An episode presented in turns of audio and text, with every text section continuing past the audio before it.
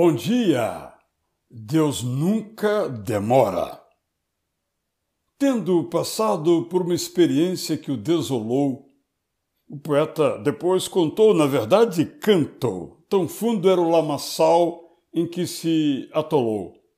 Daqui não tenho chance de sair, confessou. Quanto mais tentava se livrar do que a sua vida se tornava, mais se afundava Quanto mais ar puro desejava, mais pó aspirava. Quanto mais luz buscava, mais na escuridão mergulhava. Como nenhuma solução imaginasse que dali o tirasse, narra com humildade o escritor.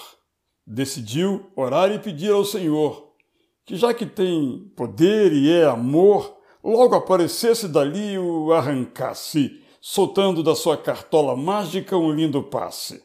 Como nada acontecia para alterar sua existência, sabendo que Deus não muda em sua essência, sabendo que Deus é completo em sua competência, o quase desesperado decidiu esperar com paciência.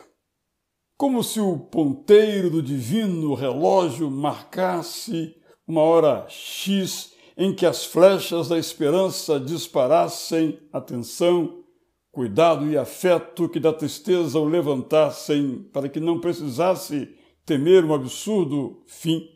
O poeta não ouviu Deus como um trovão lhe dizendo sim, mas sentiu seu corpo sendo içado e finalmente para um lugar firme transportado.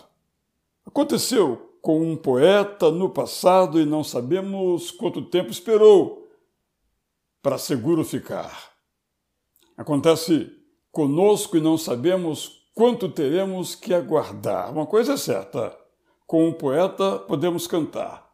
Deus nunca demora. Só temos que orar e esperar. Ele nos dirá se tivermos que agir. Talvez depois, talvez agora. Em nosso favor Deus vai intervir. Eu sou Israel Belo de Azevedo. Com paciência e esperança lhe digo: bom dia!